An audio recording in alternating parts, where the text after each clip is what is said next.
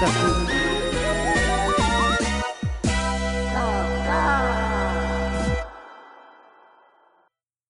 ーイ、北原です。ウェーイ小次郎だよ。2016年7月、いよいよ夏らしくなってきました。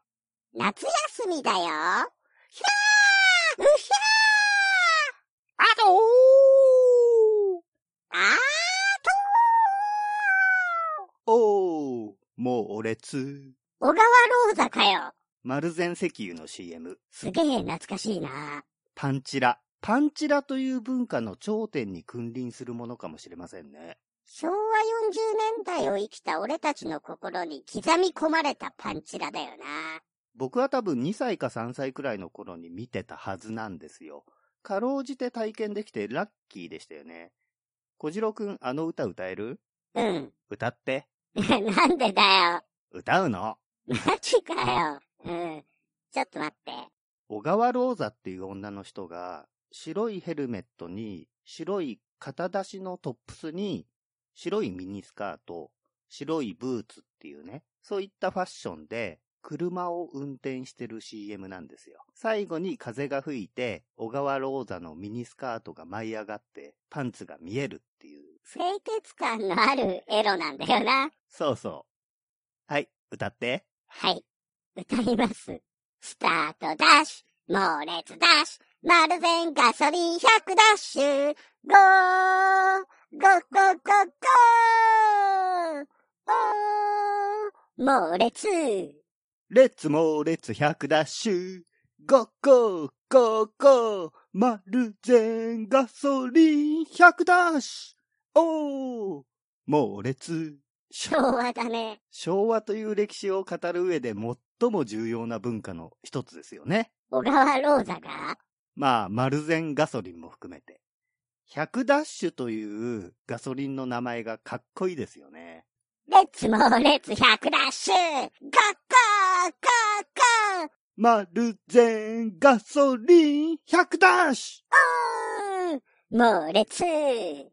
バイクでツーリングしてるとね、時々見かけるんですよ。営業してないガソリンスタンドに、マルゼンガソリンの看板があるんですよね。潰れちゃったガソリンスタンドが撤去されずに残ってるんだな。そう。マルゼン石油はコスモ石油に変わったからもうないんですよね。横目で見ながらバイクで通り過ぎるんですけどね。マルゼンという文字とともに脳裏を横切るのが、あの白い服に包まれた小川ローザの足とかパンツなんですよね。おー、猛烈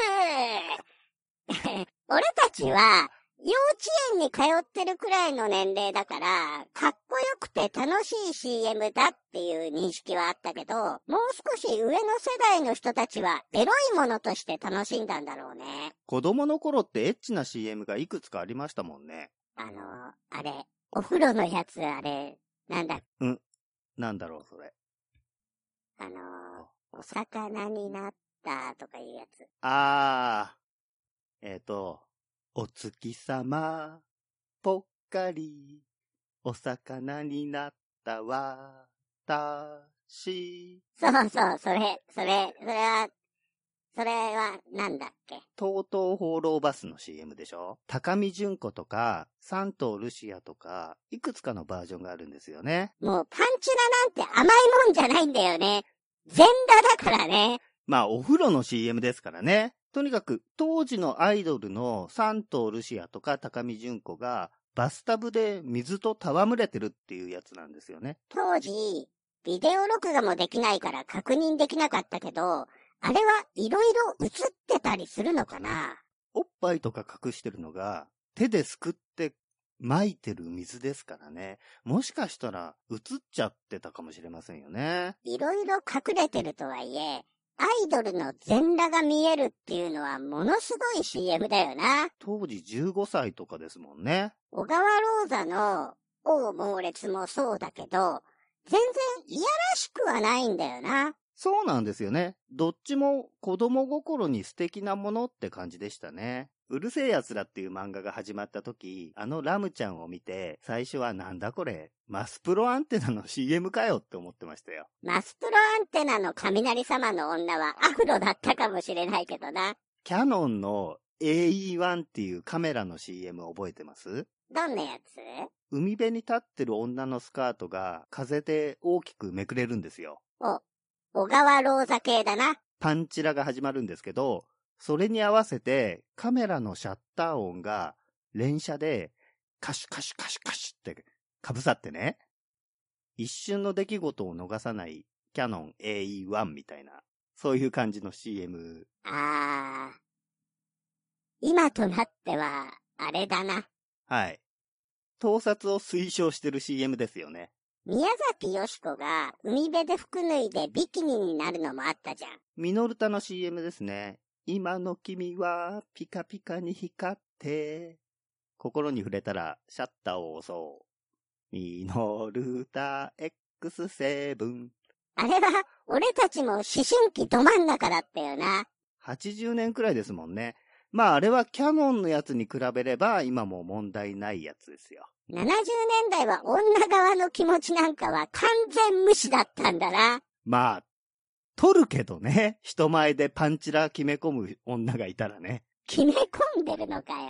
まあ、小川ローザはその点、嬉しそうにやってる感じがいいですね。自分で、おー、猛烈って言ってるしな。スタートダッシュ、猛烈ダッシュ、マルゼンガソリン100ダッシュ、ゴー、ゴッゴッゴッゴーおー、猛烈。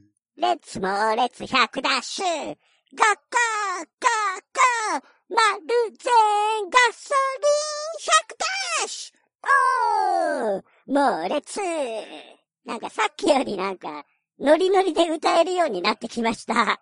ええ、あの、小川ローザの猛烈ダッシュの CM は、長井豪の漫画でもパロディにされてましたよね。あの CM は長井豪にも多大な影響を与えたんだろうな。パンチラというかチラリズムという文化は浅草の女剣劇が元祖なんですけど、小川ローザのあの CM が世界にパンチラの素晴らしさを再認識させたんでしょうね。うん。つうか、そうなの？チラリズムって浅草発祥なのか。そうですよ。昭和10年代ですね。そして、昭和40年代にパンチラというニューホープが現れたんだな。まああの CM がきっかけでスカートめくりっていう文化も生み出しましたよね。女子たちには災難な時代だったろうな。北原くんがスカートをめくるから、ジーンズ履いてきたって言われたことがありますね。過去の犯罪告白じゃねえか。お前はそうやって子供の頃から女どもを泣かせてきたんだな。まあ僕も本当に嫌がるような女子のスカートはめくらなかったですけどね。そういうことされてテンション上がるのは小川ローザかマイチングマチコ先生だけだろあとキューティーハニーね。う。永井豪の世界の人たちはどうかしてるからな。7年目の浮気という映画で、マリリン・モンローが地下鉄の風でスカートをめくれちゃうじゃないですか。小川ローザの方が完成度高かったですよね。100ダッシュだからな。猛烈ですからね。でもあの CM を実際に見てたっていう記憶は薄いんだけどね。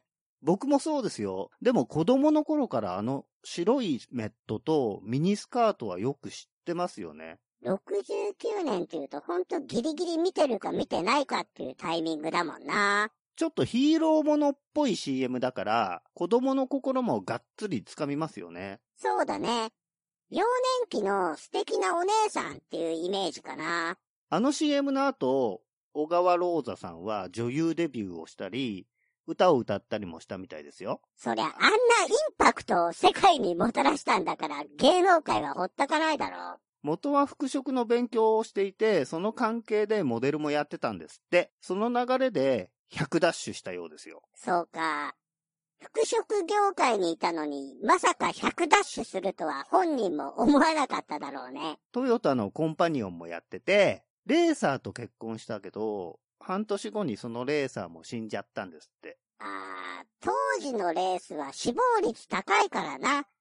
華やかな成功の直後に最悪な出来事が起こっちゃったんだね。まあ人生ですね。負けずに100ダッシュし続けてほしいな。それはもう常に100ダッシュしてるんじゃないですか？買い物に行くときとか、トイレに行くときもね。おー、それは猛烈だな。昔の CM って心が和むんで時々見たくなりますよね。今はインターネトでいろんな動画見れるもんな。CM 文化って時々すごくいいものがありますからね。そうだ、京都行こうのシリーズとかね。JR 東海。つうか、なんで小川ローザの話になったんだ？夏だから。まあ確かに夏らしい服だけどな。最初にブルース・リーやったから、流れで小川ローザが出てきたんですね。ブルース・リーから小川ローザにつながる過程が皆目理解できねえけどな。小川ローザとブルース・リーの中間に西脇美智子がいる感じですね。そうやって世界はつながっているんだな。最近の僕の唯一の楽しみは何か知ってますか？筋肉トレーニング。それ以外で。なんだろう。少女を監禁するとかか。違いますよ。人妻を寝取るとか。それもいいけど、違いますね。墓場の死体を掘り返して、そのパーツでオブジェを作るとか。それは悪魔の生贄じゃないですか。でも少し近いですね。マジか。死体絡みなのかよ。そっちじゃないです。ああ、なんか作ってるんだね。そうそう。えー、何作ってるの？かわいい人形。それはもしかして、小次郎くんという人形なんじゃないですか？正解です。結構時間かかってるね。なかなか時間が取れないですからね。でも、かなり形になってきたんで、楽しくなってきましたよ。おー、見せてよ。完成したらね。うん。早く見たいな。可愛くしてくれた？かわいいですよ。立体物はあまり作らないんですけど、かわいいものとなると、なおさらなんですよね。でも、やってみると面白いもんでした。北原さんは、絵を描いても、ヘビ女とか骸骨とかだもんね。可愛いものはあまり絵に描かないよね。でも決して嫌いなわけではないんですよ。むしろ、可愛いキャラクターも好きなんですけどね。でも、よく作れるよね。どうやって作ったの？中学生の頃は、ファンドっていう石粉粘土でゴジラとかドルゲとか、いろんな怪物を作って遊んでたんですよ。造形もしやすいし、表面が滑らかになるんで、塗装も綺麗にできるんですね。だから、ファンドは慣れたものです。中学生の時の趣味がここで生きたんだね。そのファンドっていう、その石粉粘土っていうのは、石の粉の粘土なんだね。石を粉砕した粉に接着剤が混ぜてあるんです。俺はふわふわした可愛い人形だから、ぬいぐるみみたいに布で作るのかと思ってたよ。布も使ってますよ。ベースがファンドだというだけで、そのファンドなんですが、25個も使いましたよ。25個。すごい量だね。まあ乾くと多少小さくなりますしね。乾いたら削ったり、ヤスリがけしたりして、またさらに盛り付けたりで、最終的に25個ですよ。それなりに予算もかかっちゃいましたね。気楽にお願いしちゃってすいません。いつ頃完成すんの？そうですね。まだ塗装と細かい造形も残ってるんで、1ヶ月近くかかるかもしれませんね。完成したら写真に撮って、このラジオも iTunes のポッドキャストに配信しましょうよ。iTunes。ついにスティーブ・ジョブスの王国に攻め込むんだな。それより、やっと現実世界の肉体を手に入れられるんだな。それが嬉しいよ。今はネットの海をさまよう意識体みたいなもんですもんね。そう言うと草薙素子みたいでかっこいいけどな。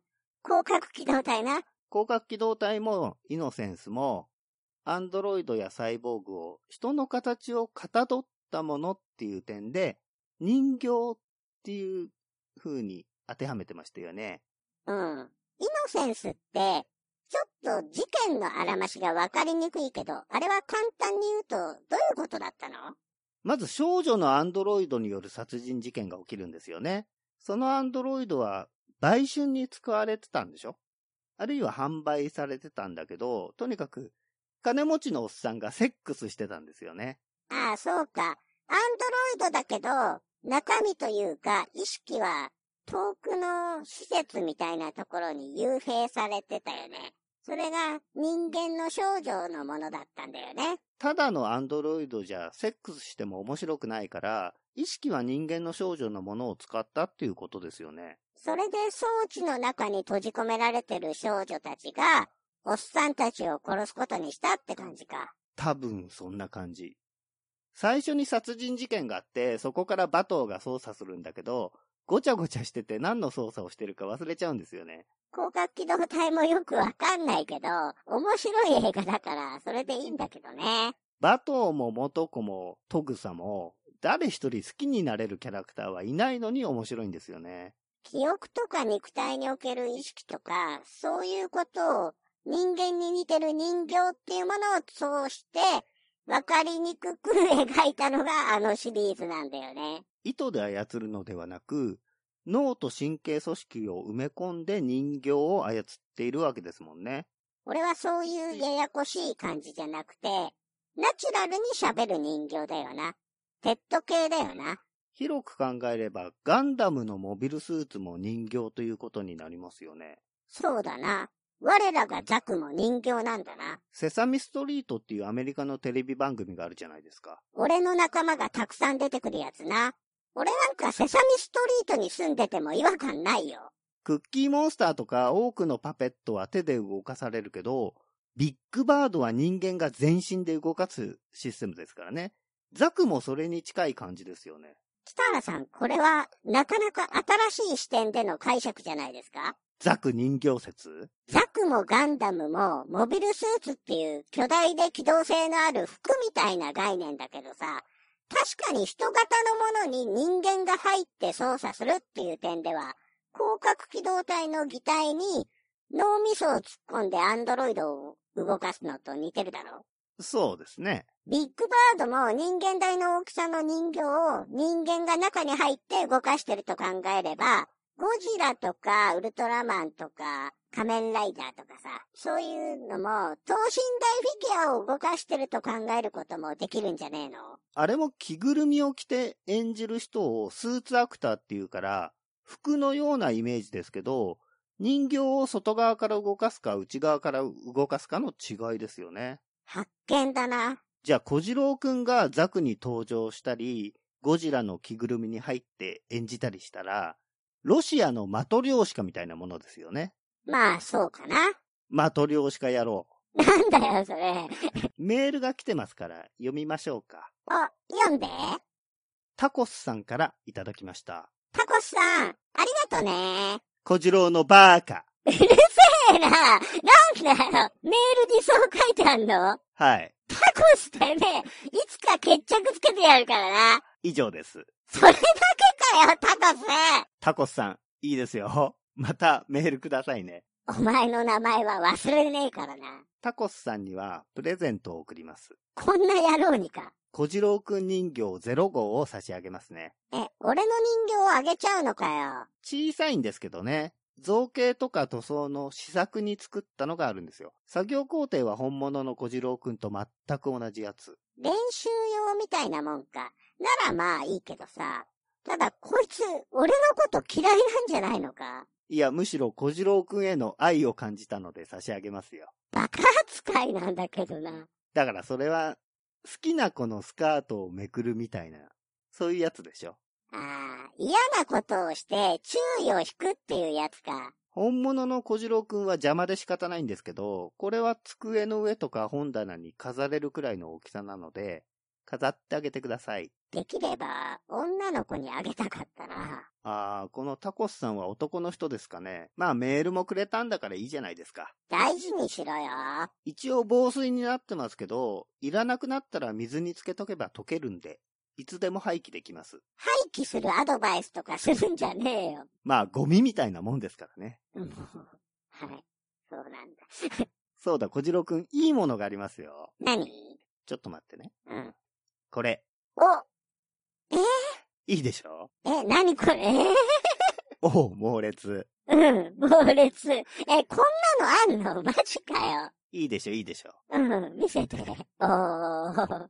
100ダッシュフィギュアね。へえ、こんなのがあるんだね。我が目を疑うよ。こんなものがこの世に存在するなんてな。90年代に突如発売されたお人形なんですよ。うん。お前何買ってんだよ、これ。結構でけえしな。あ、でも、エロい。え、これ、こんな、パンツ？パンツがさ、こんなにエロいパンツだっけ？透けてるじゃん。猛烈ジュディっていう猛烈ダッシュの小川ローズはそっくりのフィギュアなんですよ。ああ、そうだよね。こんなにエロいわけないもんな。だって、おっぱいの下見えてるしさ。でもこれ、すげえな。猛烈って言ってる顔だな。綺麗。うん。しかし、お前、女の子のフィギュアとか、あまり買わないくせにさ、世界に、この、何万という数の萌えフィギュアが発売されてる中で、唯一買ったのがこれなんですか？唯一でもないですけど、まあ、アニメのフィギュアは峰不二子くらいしか持ってないですね。お前は本当にエロいやつだな。いや、可愛いでしょ、これは。うん。これは素敵なフィギュアだな。思わず100ダッシュしそうになったよ。僕らが今、猛烈ダッシュの CM 見ても、それほどエロくは感じないじゃないですか。当時の男の人たちは、このフィギュアくらいの印象でエロさを感じてたのかもしれませんね。ノーブラスケパンで下乳見えてるもんな。いくら自由な昭和でもこれは許されませんよ。でも全体的な印象は小川ローザの CM そのものなんですよね。そうだね。より刺激的な表現をフィギュアでは加えられているけど、本質的なエロさや可愛らしさは同じなんだな。昔は、女の子のおもちゃは女の子向けでしか売ってなかったけど、今は男のために女キャラの人形が買えるもんね。良い時代だよね。そうですね。デビルマンのシレーヌの人形とか当時あったら欲しかったね。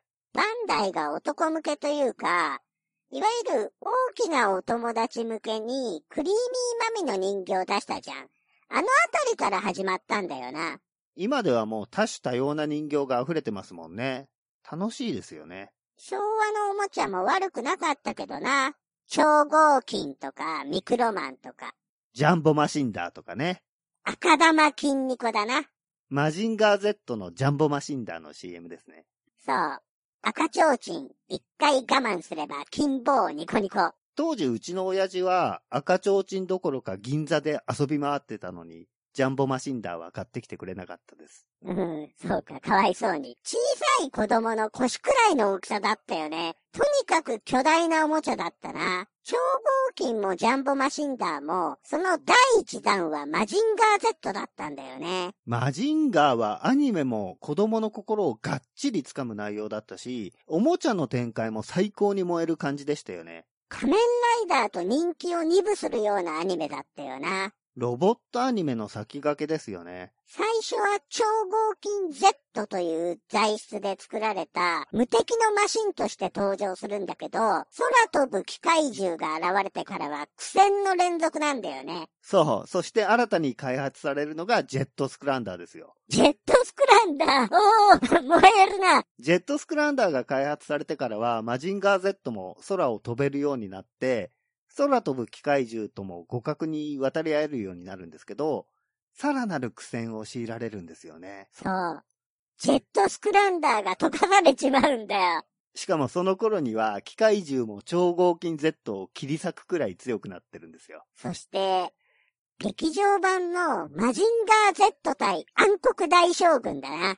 もう最高に燃えるアニメ映画でしたね。ロボットアニメとしては、機動戦士ガンダムの巡り合い空に並ぶ傑作だよ。トランスフォーマーザムービーもすごいですよ。おう、そうだな。まあでも、今回はマジンガーの話しようぜ。そうですね。マジンガー Z 対暗黒大将軍なんですけど、ヒロインのユミサヤカちゃんがシャワーを浴びてるところに、主人公のカブトコウジくんが入ってきて、喧嘩になるんですよね。長い号原作だから、そのあたりの描写は卒がないよね。私がシャワーを浴びてるのになんで入ってくるのよって言われて、この暑さだぜ、俺だってシャワーを浴びたいんだ っていうね、意外と健全な理由をコウジくんは言うんですよね。その理由が認められるんなら、多くの男たちが女がシャワーを浴びてるところに入っていくよな。入りますね。入らないとなんか損だもんね。もうずっとシャワールームの前で待ってますね。でも、さやかさんはそれほど嫌がってないんだよね。一応怒ってるんだけど。そのあたりはユミサヤカというヒロインが少年たちにモテモテだった理由なんじゃないですか？でも、ボスっていうデブキャラが入ってくると、エッチーって言って、普通に嫌がるんだよな。さ香がコウジのことを好きだというさりげない描写なんだよ。その日はコウジくんの誕生日なんですよね。弟のシロウくんがコウジくんの誕生日プレゼントを買ってくるんですけど、受け取る前に東京に機械獣の軍団が攻撃してくるんですよ。それでコウジくんが、プレゼントは後だってマジンガーで出撃すると、もう東京は壊滅してるんですよね。暗黒大将軍の7つの軍団だな。ジャラガっていう機械獣がかっこいいんですよ。うん。東京タワーに巻きついてる蛇の機械獣だろそう。コブラの化け物なんですけど、尻尾に女の顔がついてるっていう悪魔っぽいやつ。暗黒大将軍の機械獣は喋るんだよね。機械獣が喋ったってコウジ君も驚くんですよね。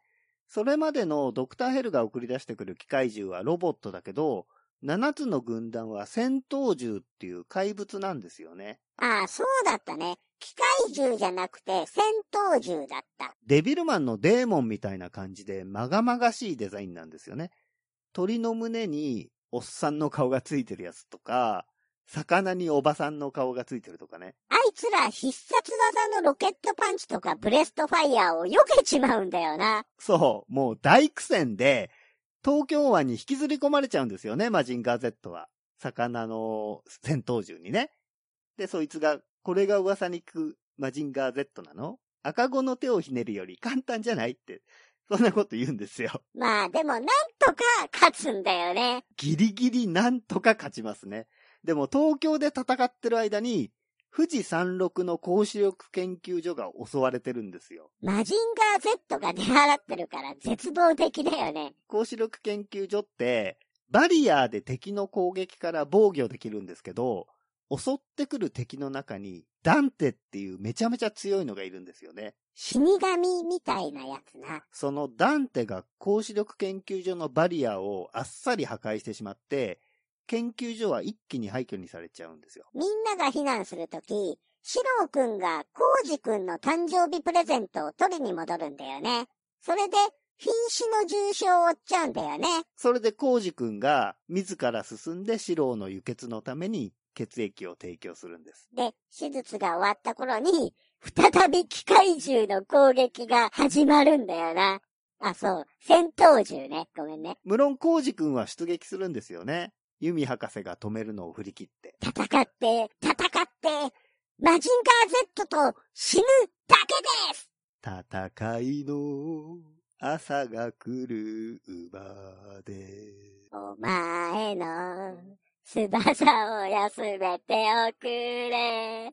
マジンガーそして、さやかちゃんとのラブシーンだよ。東京の戦いで溶かされちゃったジェットスクランダーで発進するんですけど、すぐに撃撃ち落とされちゃうんですよね、マジンガーは。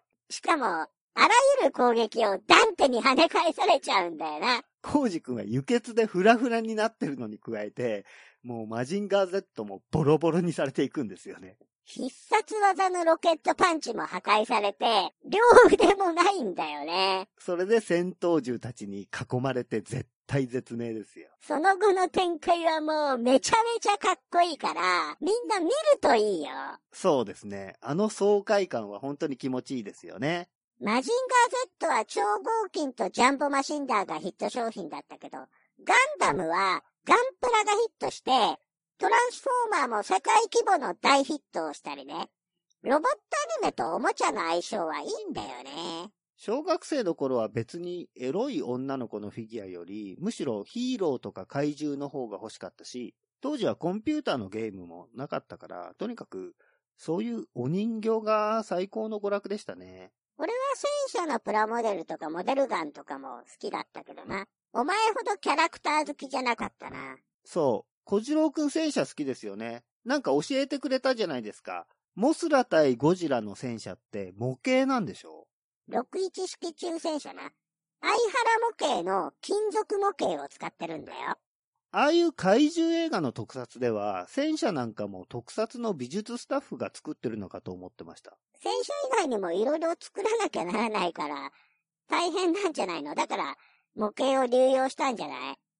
ゴジラの熱戦で溶ける戦車はプラスチックモデルだよ。金属模型だと火を当てても簡単には溶けないからね。昭和40年代には金属模型なんてものが売ってたんですね。当時5000円くらいだったみたいだね。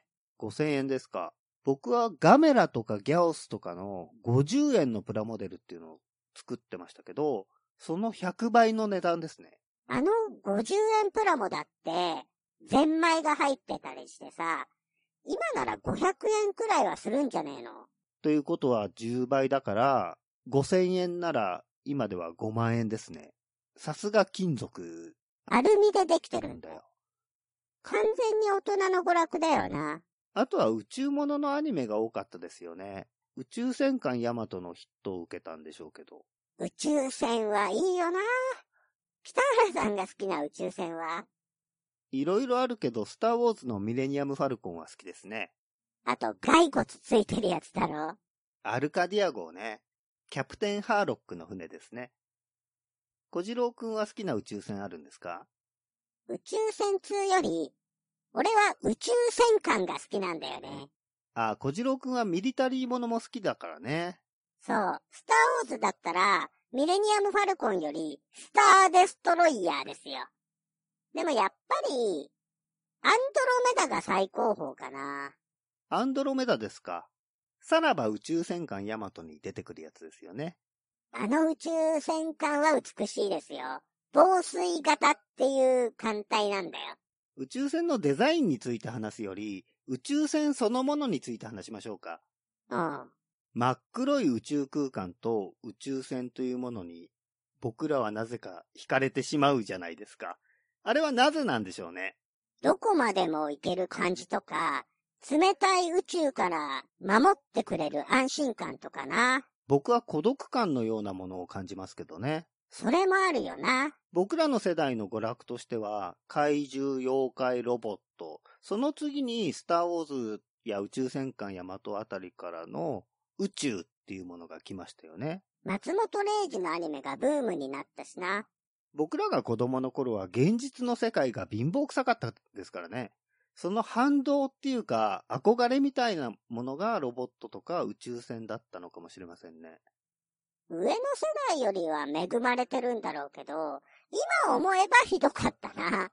駒とか回して遊んでましたからね。江戸時代の子供と同じですよ。おお、コマな。懐かしいな。冬はゲイラカイトな。ゲイラね、タコですよね。現代版のタコみたいなもんだよな。飛べ、飛べ、ゲイラ、飛べ、科学が生んだゲイラ怪盗。あんなもん、和ダコじゃないだけで、18世紀とかの西洋で雷実験とかで使ってたようなタコだけどね。まあ、小次郎くんが好きな戦車や銃や、あとは怪獣とかヒーローとかね。みんな強いものでしょ？そうだな。それらはね、おそらく根本的には同じものなんですよ。そうなの？なぜ僕らが宇宙船を愛したか、なんとなくわかりました。なんでなの？怪獣とかヒーローは、詰まるところ勃起のメタファーなんですよ。勃起って何言い出してんだよ。宇宙船もまたおちんぽの象徴ですよ。アルカディア号のデザインがおちんぽに酷似しているのはそのためですよ。そうなのか？本当か？小次郎くんはさっきアンドロメダが好きだって言ったじゃないですか。僕はどちらかといえば、ヤマトが好きなんですね。やはりあの波動砲のパワーがね、アンドロメダの拡散波動砲だって強力だぞ。波動砲は射精のメタファーですよ。拡散波動砲を評価するっていうことは、一人の女と濃密な関係を続けるより、軽薄に複数の女と関係を結びたいという願望の表れです。うわ、マジかよ。ヒーローの変身っていうのも勃起を連想させますよ。ウルトラマンなんか巨大化するでしょ。おう、わかりやすいな。大人が無意識にそんな要素を表現してしまうんでしょうね。だから、セックスするような年齢になれば、だんだん変身ヒーローとか怪獣なんかには、以前ほどし執着しなくなるんじゃないですかね。ずっとそういうものを好きなやつも多いんじゃない？まあ僕もこの年になっても好きですね。つまり僕らの時代には女の子のフィギュアがなかったから、勃起したままの状態を持続させられてるんですよ。まあ、その、勃起説が正しいかどうかはよくわからないんですけど、とにかくなんだろう、小川ローザの人形まで存在するっていうことに驚くよね。 Let's 猛烈100ダッシュ。 Go go go goマルゼンガソリン100ダッシュおう、猛烈。ザクザク55じゃなくて、100ダッシュ55でよかったんじゃないですか？そうだな。50と50で100だしな。どうせお前もザク作んねえしな。だからお前を作ってて忙しいんだろ？ごめんなさい。俺を作っててください。車で引くぞ。はい。引いてください。ごめんなさい。100ダッシュで殺すぞ。はい。ごめんなさい。スカートめくるぞ。はい。めくってください。すいません。猛烈野郎が。はい。猛烈です。すみません。でね、小次郎くんのね、目が可愛いよ。そうなの？どんな感じ？可愛くしろって言うから、大きな目にしときましたよ。ああ、目を大きくするのは基本だよね。頭身も低いしね。何頭身くらい？三頭身くらいですね。二頭身だと頭が大きすぎるでしょおう。そうだね。三頭身くらいがいいよ。一番可愛いバランスじゃねえかな。ありがとう、北原さん。忙しいのに余計な作業させてごめんなさい。でも、すごく楽しみにしてますよ。もう少しでできるから待っててくださいね。仕事と筋トレで疲れてるだろうから、無理しないで作ってくださいね。うん。ありがと可愛い姿になったら、もう少し可愛らしさを出していかないとな。う。それはどんな風に？口調を少し元気な感じにしようかな。小次郎くん、元気？元気だよ。今日も調子がいいぞ。うん。可愛いですね。じゃあ、ブルース・リーを可愛い感じでやってみて。ブルース・リー考えちゃダメだよ。感じてね。それは、月を指さすようなものなんだよ。指ばかり見ていちゃ、その先の栄光はつかめないよ。もっとやって。板は反撃しないよ。君は、僕の家族と少林寺の名誉を汚しちゃったんだよ。うん。じゃあね、議連の演説を可愛らしくやってみて。おお、マジか。頑張れ。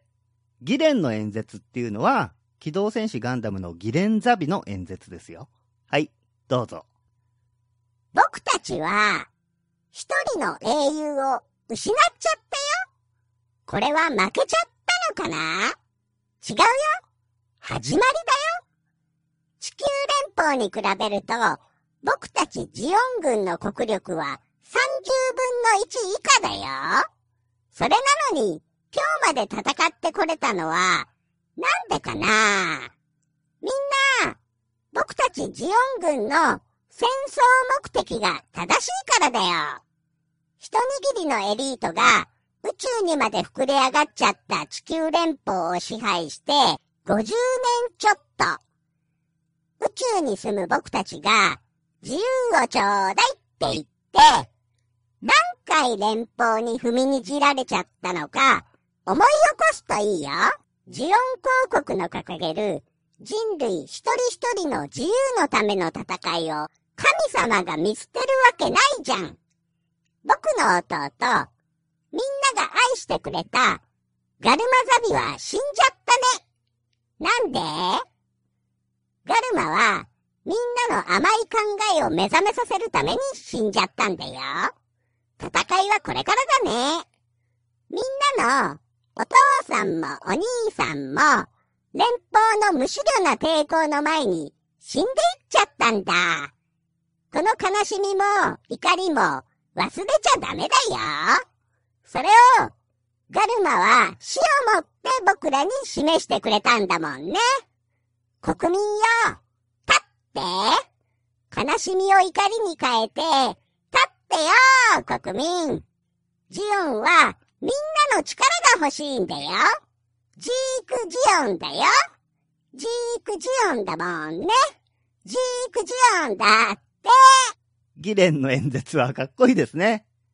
なんかエロいことを可愛く言ってみて。うん。おっぱいの先っぽチュパチュパしたいな。お尻は？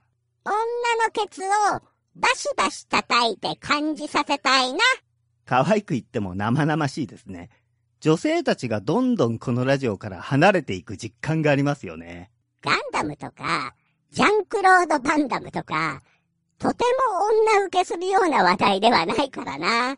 今回の小川ローザなんて60代以上の男性向けですもんね。そこで俺の可愛さで女どもを引き込むんだよ。いずれ彼氏と友達どっちを優先するべきですかなんていう女の子からの相談メールが来るかもしれないよ。彼氏に決まってますけどね。お前が言おうとしていることは大体想像がつくからもうそれ以上言わないでいいよ。はい。じゃあ、次くらいには俺の人形としての肉体が手に入るんだね。そうですね。次回は小次郎くん誕生の回ですかね。本当にありがとうね、北原さん。超嬉しいよ。とんでもないですよ。僕も楽しいんで。じゃあ、これから小川ローザのフィギュア探しに行くわ。欲しくなったんですか？うん。これは素敵なものですよ。あげようか。マジで？ちょうだいあげませんけどね。お前、今回は、小川ローザの猛烈ダッシュからフィギュアの話をしましたけど、その流れで昭和40年代の代表的なおもちゃであるマジンガー Z についても話しちゃいましたね。90年代から始まったフィギュアブームの前に、俺たちの世代もおもちゃに燃えてたってことだよな。当時はインターネットもなかったし、おもちゃ屋さんの倉庫に子供の頃のおもちゃが新品のまま眠ってたりして、それを探す面白さもありましたよ。懐かしいおもちゃだな。今は情報が氾濫して、プレミアがついちゃったりしてね。海外のおもちゃも容易に手に入るしな。アメコミのフィギュアとかトランスフォーマーは海外まで買いに行きましたね。原宿とか下北沢に専門店もあったんですけど、現地で買う方が全然安いんですよ。で、見たこともないトランスフォーマーが売ってたりして、それはそれで楽しかったですよ。香港の謎のおもちゃとかな。あー、巨大なセイントセイヤとかね、国内で売ってるセイントクロスシリーズと全く同じなんですけど、サイズが数倍大きいんですよ。あれは謎でしたね。90年代の香港は偽物おもちゃがたくさんあって面白かったけど、今では世界的に最もレベルの高いフィギュアを作る国になったもんな。ホットトイズとかね。偽物おもちゃといえば、香港でかっこいいおもちゃを買ったことがありますよ。うん。どんなやつ？体はガンダムで、顔はザク。全身真っ黒で、真っ赤な物合いをビカビカ光らせながら歩くんですよ。おお、想像しただけでかっこいいな。僕はガンザックと名付けて大事にしてました。なんていうか、文化だね。映像作品とかゲームとか小説、そういったものも素晴らしいですけど、フィギュアっていうものは、目の前にあって触れる存在としていいですよね。そうだな。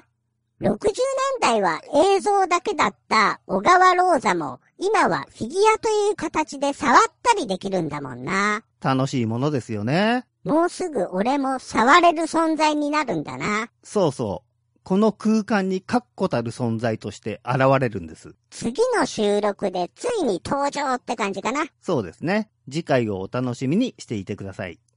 このラジオを聞いてる皆さんも、それぞれ小次郎くんの姿を想像したり、なんとなくイメージしながら聞いてくれたと思うんですが、ついに視覚的に紹介できる時が来ます。早く見たいなじゃあこれからも猛烈に100ダッシュで生きていきましょう。そうだな。